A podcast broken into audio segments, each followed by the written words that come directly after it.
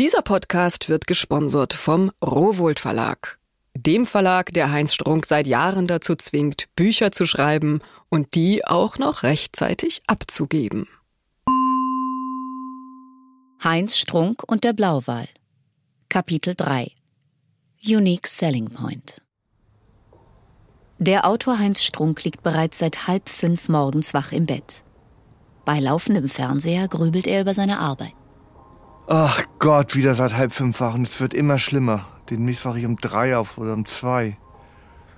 Geistesblitz wäre jetzt nicht schlecht. Warum kommt mir nicht einmal im Leben die Idee für einen echten Hit?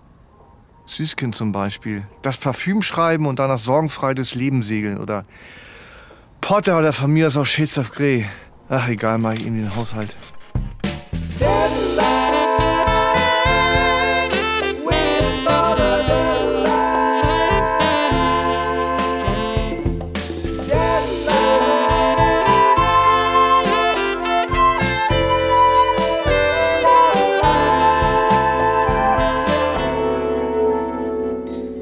Dem Autor bleiben nur fünf Tage, um das geforderte Kapitel seines neuen Romans abzugeben. Doch statt sich an die Arbeit zu machen, verrichtet er an diesem Morgen eine Reihe zeitraubender Tätigkeiten. Geschirrspülsieb reinigen, Gefrierfach abtauen, Waschmaschine abrücken und entstauben. Ihm würde noch eine Menge mehr einfallen, würde in diesem Moment nicht sein Telefon klingeln. Natürlich die Verlegerin. Frau von Stein, guten Morgen. Guten Morgen, Herr Strunk. Ich hoffe, es ist nicht zu früh. Nein, wo denken Sie hin? Ich gehöre nicht zu den Leuten, die erst gegen elf aus dem Puschen kommen. Natürlich. Ich bin sicher, Sie kommen gut voran. Wie auch immer. Ich will Sie gar nicht lange aufhalten. Vertreterkonferenz. Ach, schon wieder? Vertreterkonferenz ist zweimal im Jahr. Weiß ich ja, aber rein subjektiv kommst du mir immer so vor, als wäre jeden Tag Vertreterkonferenz, also gewissermaßen 365 Tage im Jahr. Ja, es kommt Ihnen dann tatsächlich nur so vor. Ich verkaufe hier Ihren Roman als Spitzentitel fürs nächste Jahr. Naja, ich versuch's zumindest. Spitzentitel? Ja, das wäre ganz schön. Sie sagen es. Der letzte Spitzentitel von Ihnen ist ja nur auch schon ein Weilchen her. Der Buchhandel ist leider ziemlich vergesslich, aber das wissen Sie ja. Tja, ich will Ihren neuen Titel hier also an die Frau und an den Mann bringen, ist aber gar nicht so einfach. Ich habe nämlich ehrlich gesagt immer noch nicht ganz begriffen, worum es in Ihrem Buch genau geht. Ach so, naja, in zwei, drei Sätzen ist das schwer zu beschreiben. Ja, das sollte es aber. Die allerbesten Ideen lassen sich sogar in nur einem einzigen Satz skizzieren. USP, Unique Selling Point. Ja, dann mache ich mir eben bis morgen Gedanken und dampf den Plot auf einen Satz runter. Ja, Herr Strunk, jetzt nicht gleich ungehalten sein. Sie wissen doch, alles, was eine Erklärung bedarf, ist der Erklärung nicht wert. ne? Aha. Und von wem ist das? Ah, Karl Lagerfeld.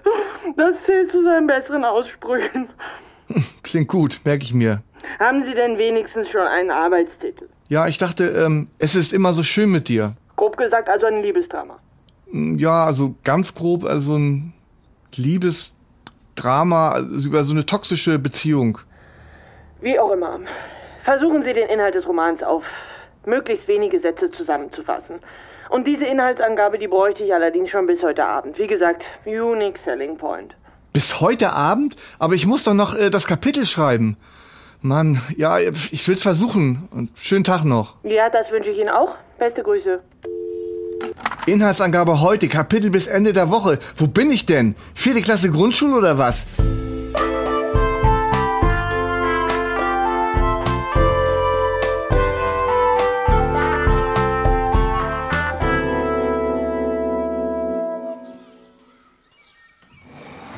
Reichlich derangiert begibt sich der Autor an seinen Arbeitsplatz.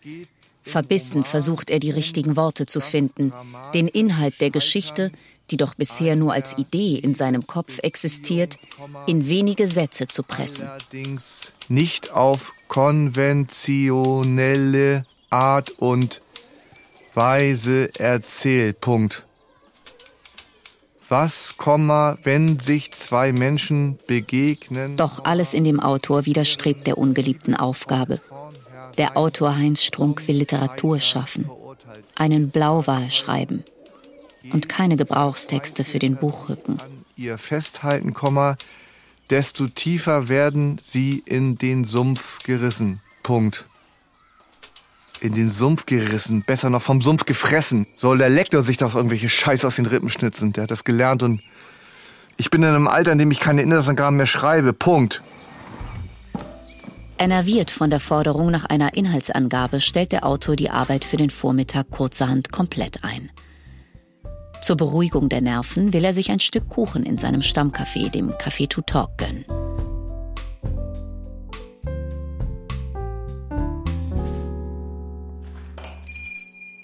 Wie so oft ist er der einzige Gast, so dass sich die Gelegenheit zur Unterhaltung mit dem Inhaber Carsten Hähnchen Hahn ergibt. Moin Heinz, wie immer. Macchiato mit drei Espressi und Flasche Sprudel. Ja, genau. Was hast du denn heute eigentlich an Kuchen da? Kuchen, gedeckter Apfel oder Zitronenschnitte? Puh, dann nehme ich Apfel.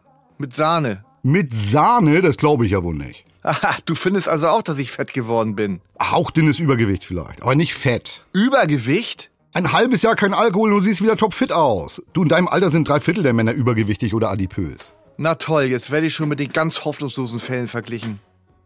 Sag mal, kennst du das Gefühl, wenn der Bauch stündlich zu wachsen und zu quellen scheint und wenn er beim Umdrehen sich erst mitdreht, wenn der Rest des Körpers sich schon umgedreht hat? Ja, allerdings. Ich habe mal 73 Kilo gewogen. 73? Niemals. Doch, ich schwöre, mit 18. Aber man kann das Gewicht auch im Alter erreichen. Dünn wie Wolfgang und Jürgen. Wer sind denn Wolfgang und Jürgen? Ja, Jürgen Drews und Wolfgang Job. Oder Lagerfeld. Nach seinen Lebenszielen befragt, hat er mal geantwortet, dass er nie wieder die Konfektionsgröße wechseln will. Sag mal, äh, kennst du zufällig Einer Schläf? Was für ein Tier? Einer Schläf, ein berühmter deutscher Theaterdramaturg. Der hat mal gesagt, dass er nicht um Inspiration kämpfen muss, die fliegt ihm einfach so zu, sondern dass der riesige Speckring um seine Hüften nicht noch weiter anschwillt. Und hat es was genützt? Keine Ahnung. Heinz, du machst dir das Leben unnötig schwer. Zähl deine Geschenke und nicht deine Probleme.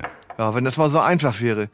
Ich muss eine Inhaltsangabe für mein neues Buch schreiben. Eine Seite hat die Stein gesagt, bis heute Abend. Ja und? Und? Was weiß ich, wie das Buch wird?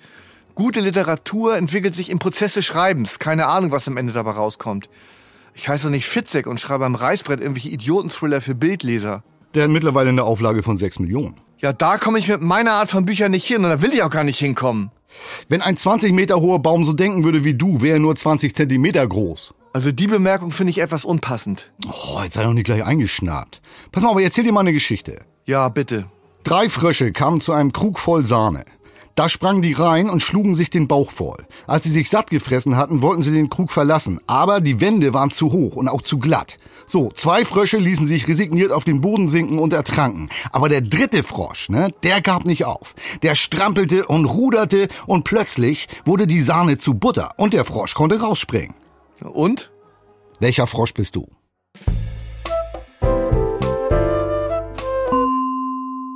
Als Verlegerin von Heinz Strunk möchte ich hier etwas klarstellen.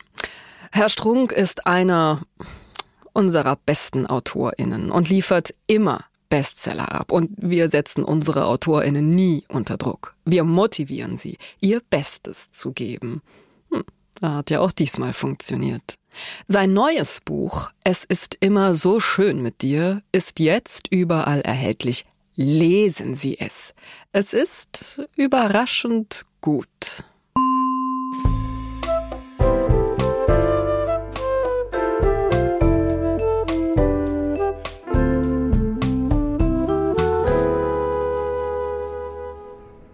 Statt an den Schreibtisch zurückzukehren, verbringt der Autor wieder einmal den Nachmittag mit allerlei Erledigungen in der Innenstadt. Dabei erreicht den Autor auf dem Weg nach Hause eine Sprachnachricht seiner Verlegerin Elisabeth von Stein. Lieber Herr Strunk, jetzt schauen Sie sich nochmal die Kurzinfo vom Goldenen Handschuh an. Ich zitiere. Fritz Honka, für in den 70er Jahren aufgewachsene Deutsche der schwarze Mann der Kindheit. Das ist dunkel. Das hat Kraft. So etwas brauchen wir auch für das neue Buch. Bis heute Abend. Ja? Ja, na vielen Dank. Wirklich hilfreich, Frau von Stein. Aus Ärger über die erneute Mahnung der Verlegerin verweigert der Autor die weitere Arbeit an der Inhaltsangabe. Stattdessen macht er sich an ausschweifende Vorbereitungen fürs Abendessen. Vorweg gerührte Eier mit Spargelköpfen, als Hauptgang Zungenkotelett mit Spinat und Wickelklößen Und zum Nachtisch eine Quarkcreme mit Waldmeister. Als Weinbegleitung eine Flasche St. Bernheimer Gallentröpfchen. Und auch nach dem Essen ignoriert er das schlechte Gewissen, heute wirklich noch ein gar nichts geschafft zu haben, sondern fällt auf sein Sofa, magisch angezogen von seinem TV-Gerät. Zu viel gegessen, daher der unvermeidliche Todestrieb. So, was gibt's denn Schönes? Reportage auf Dreisat, Athleten und Oblaten. Die Geschichte der Olympischen Spiele. Pff, klingt irgendwie scheiße und zäh. Sat 1, die übliche Schmonzette. Verlobte ohne Klopapier. Schon besser. Geil und heilig. Glaubensschmunzelserie mit Helmut Zierl als pädophilen Priester. Und das in der ARD, na, ich weiß es nicht. So. Verdammt, wer kann das denn sein? Grüß, grüß, Herr Nachbar. Ich hoffe, ich störe nicht. Ich wollte nur den Transponder für den Mülleimer zurückgeben. Ach so, ja, den hätten Sie auch in den Briefkasten schmeißen können. Zu unsicher. Wie unsicher? Wenn sich irgendjemand an den Briefkästen zu schaffen macht oder sonst was passiert, man weiß ja nie. Rein rechtlich hafte ich für den Transponder. Und wenn so ein Transponder verschwindet, muss gleich die gesamte Anlage erneuert werden. Das ist schließlich eine Sicherheitsschließanlage. Aha, das wusste ich gar nicht. Äh, sagen Sie, wollen Sie kurz reinkommen? Oh ja, gerne. Aha, so wohnen Sie also? Boah, muss man sich auch erstmal leisten können. Unter normalen Umständen würde der Autor seinen Nachbarn Wingolf Maselschlag niemals hereinbitten. Aber jeder Anlass, sich vor der verhassten Inhaltsangabe zu drücken, kommt ihm recht. In der Not frisst der Teufel eben Fliegen. Äh, Herr Maselschlag, was wollen Sie denn trinken? Ich schließe mich Ihnen an. Ja, dann Bernheimer Gallentröpfchen. Das ist ein halbtrockener deutscher Weißwein. Ja, passt. Prost. Prost. Ich habe mir übrigens kürzlich eine Zwitscherbox gekauft. Eine was? Zwitscherbox. Die reagiert auf Bewegung, läuft über Lichtschranke. Man positioniert sie in der Toilette. Nach circa zwei Sekunden setzt fröhliches Vogelgezwitscher ein. Angenehm beruhigend.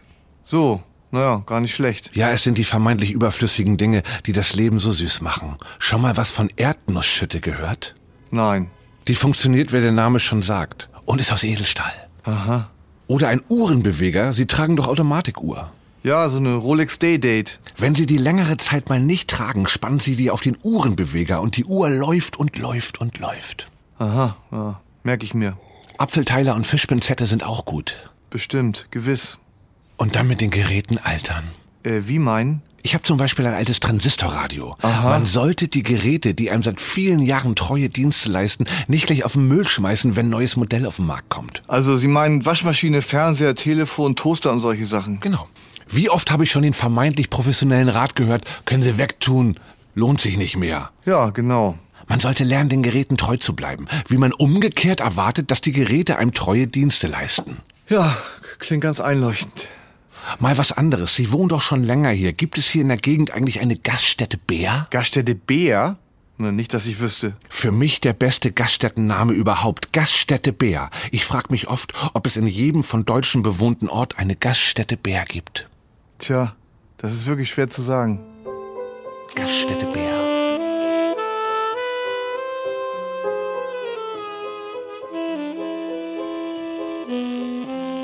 Es ist bereits kurz vor Mitternacht, als Wingolf Maselschlag im Zustand der fortgeschrittenen Alkoholisierung endlich die Wohnung verlässt. Heinz Strunk macht sich bettfertig, als eine weitere Nachricht von Frau von Stein auf seinem Telefon eintrifft. Hallo, Herr Strunk. Ich habe noch gar nichts von Ihnen gehört. Keine E-Mail, keine Nachricht, kein gar nichts. Also, noch einmal. Inhaltsangabe, eine Seite, heute noch. Beste Grüße. Elisabeth von Stein. Ach Gott, ach Gott, sie gibt einfach nicht auf. Okay, was ist hiermit? Eine Art Liebesroman, die Geschichte einer toxischen Beziehung, einer gegenseitigen seelischen Abhängigkeit, eine immer hoffnungslosere Geschichte, die auf eine Katastrophe hinausläuft. So ist ganz okay soweit. Der Autor bereitet sich ein letztes Glas Champagnerbowle und schleppt sich hinüber in sein Bett. Um die düsteren Nachtgedanken zu vertreiben, greift er nach den Tagebüchern von Richard Burton. Die einzig angenehmen Dichter, die ich getroffen habe, waren schlechte Dichter. Aber ein schlechter Dichter ist überhaupt kein Dichter. Ergo habe ich noch nie einen angenehmen Dichter getroffen. Tja, recht hat er. Geiler Typ der Behörden.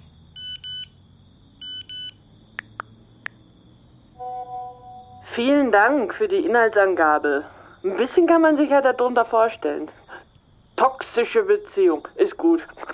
Das klingt modern, ne? Könnte ein Unique Selling Point werden. Das macht mich schon ganz gespannt auf die Leseprobe. Beste Grüße. Schlafen Sie gut. Deadlines fristen letzte Malung. Ein Leben im Zwinger. Heinz Strunk und der Blauwal ist eine Serie von Heinz Strunk und Jon Hanschin für Studio Bummens. Mit Bjane Miedl, Olli Schulz, Charlie Hübner, Lina Beckmann und Melika Forutan. Producerin Wiebke Holtermann. Musik Lieven Brunkhorst. Sounddesign und Mischung Mia Becker. Zusätzliche Sprachaufnahmen Christian Pfeiffer und Henk Heuer. Mit herzlichem Dank an Lars Jessen und Florida Film.